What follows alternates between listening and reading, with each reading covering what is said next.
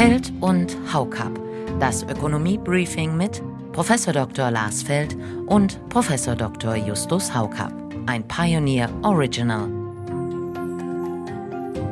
Also ich glaube, wenn Robert Habeck so weitermacht, dass er durchaus die Vorzüge der sozialen Marktwirtschaft noch stärker formulieren können wird. Eigentlich glaube ich, dass äh, viele Dinge, die durch Wettbewerb und Märkte hervorgebracht werden, auch sehr zu dem passen, was die Grünen sich wünschen. Man kann vor allen Dingen von Ludwig Erhard lernen, den Mut für gewagte Entscheidungen mitzubringen. Sie machen das zu einer großen Herausforderung hier für uns heute. Bei solchen Dingen lässt meine Nachsicht wirklich nach. Ich finde, da wird gutes Geld schlechtem hinterhergeworfen, ganz eindeutig.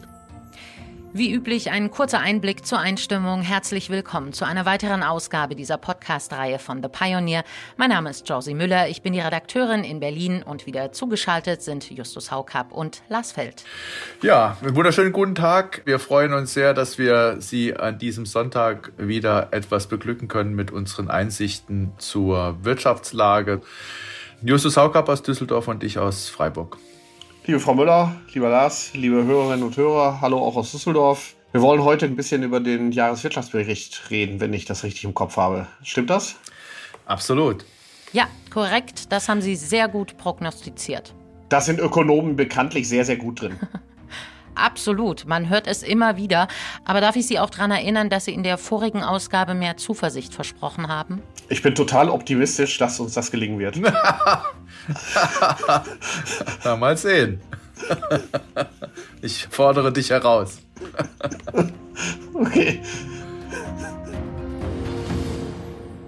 Na, dann legen wir doch direkt los und schauen auf den Jahreswirtschaftsbericht, den Robert Habeck, der neue Minister für Wirtschaft und Klima, vorgestellt hat. Auch er versucht es mit Optimismus, obwohl er direkt zu Beginn mit dem Ausblick auf die Wirtschaftsentwicklung keine guten Nachrichten hat. Die wirtschaftliche Entwicklung ist gedämpft, aber gedämpft optimistisch. Wir haben die Herbstprojektion des letzten Jahres von 4,1 Prozent auf das BIP-Wachstum dieses Jahres noch einmal reduzieren müssen auf 3,6 Prozent. Das liegt klarerweise daran, dass die Corona-Pandemie uns noch länger und mit anderen Mutationen in den Griff bekommen hat. Das deutet aber nicht darüber hinweg oder sollte nicht darüber hinwegdeuten, dass die deutsche Wirtschaft insgesamt sehr robust dasteht und auch die Arbeitsmärkte sehr stabil stehen.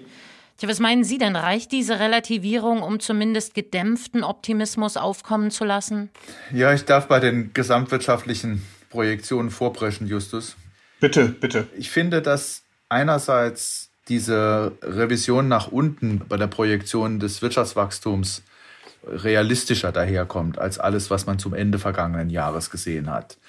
Wir haben ja auch in unseren Podcasts zum Jahresbeginn da schon doch mehr Stimmung dämpfen müssen, weil meines Erachtens sind diese sehr hohen Zahlen, die da über vier Prozent gegangen sind, für dieses Jahr angesichts der Restriktionen auf der Angebotsseite nicht realisierbar.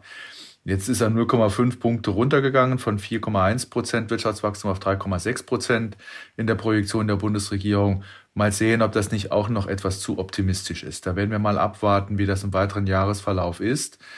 Man kann nur das noch einmal sagen, was äh, die ganze Zeit eigentlich allen klar ist. Die Nachfrageseite steht hervorragend da. Wir haben überhaupt kein Problem von der Nachfrageseite her. Privater Konsum ist zurückgestaut und sobald er sich äußern kann, wird er sich auch mit Vehemenz äußern. Der staatliche Konsum ist weiter da. Es gibt keinerlei restriktive Finanzpolitik. Das kann man nun wirklich nicht sagen bei dem Nachtragshaushalt. Die Investitionsnachfrage ist stark. Die Unternehmen stehen in den Startlöchern, um zu investieren, damit sie in Richtung Transformation für den Klimaschutz vorankommen. Und letztlich auch können wir sagen, dass trotz aller geostrategischer Probleme der Außenhandel ja ebenfalls für eine Belebung sorgen wird. Auch da wird es viel Nachfrage geben.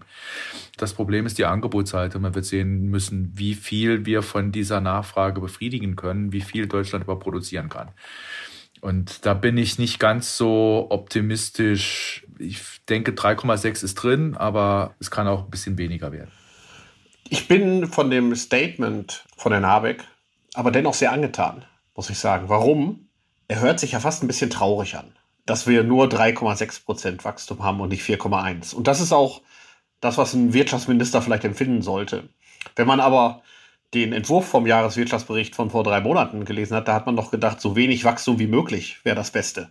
Das war doch sehr wachstumskritisch. Und jetzt äh, war die Tonlage eher so ein bisschen bedauern dass wir doch die Wachstumsprognose zurücknehmen müssen und keine Begeisterung zu sagen, hurra, wir haben es geschafft, das Wachstum wird schon etwas eingebremst. Ja, das ist doch die positive Nachricht, dass er sich ein, ein bisschen eingewöhnt hat in das, was man eigentlich im Jahreswirtschaftsbericht machen muss, nämlich zu fragen, wie sieht es denn konjunkturell aus? Und Konjunktur ist nun mal Wachstumsrate des Bruttoinlandsprodukts für das laufende Jahr und gegebenenfalls fürs nächste. Also von daher fügt er sich in die Arithmetik ein, die man dafür braucht. Ich bin schon auch sehr gespannt, wie sich diese wachstumskritischen Töne, wie die sich äh, weiter äußern äh, in den kommenden Jahren. Also es wird schon so sein, dass der Jahreswirtschaftsbericht einen größeren Set von Indikatoren heranziehen wird, um die Lebensqualität der Menschen in Deutschland abzuschätzen.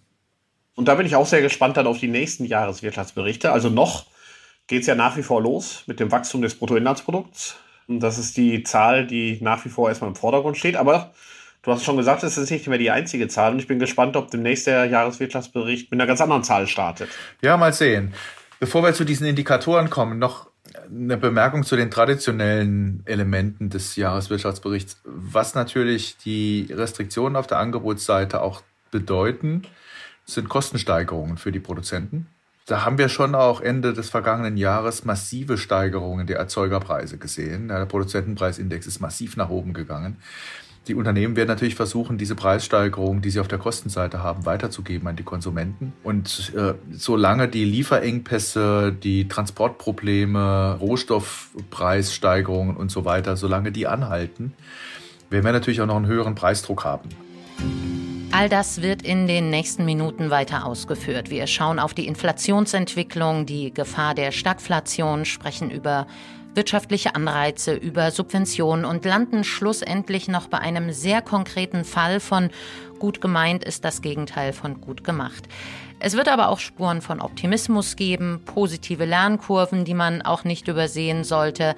Es lohnt sich durchaus weiterzuhören. Die komplette Ausgabe hören Sie als Teil unserer Pionierfamilie. Damit ermöglichen Sie werbefreien, unabhängigen Journalismus. Alle Infos dazu finden Sie auf thepioneer.de. Wir würden uns freuen, wenn Sie mit an Bord kommen. Genießen Sie diesen Tag. Alles Gute. Ja, alles Gute und tschüss. Feld und Haukap.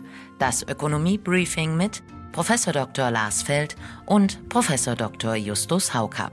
Ein Pioneer Original.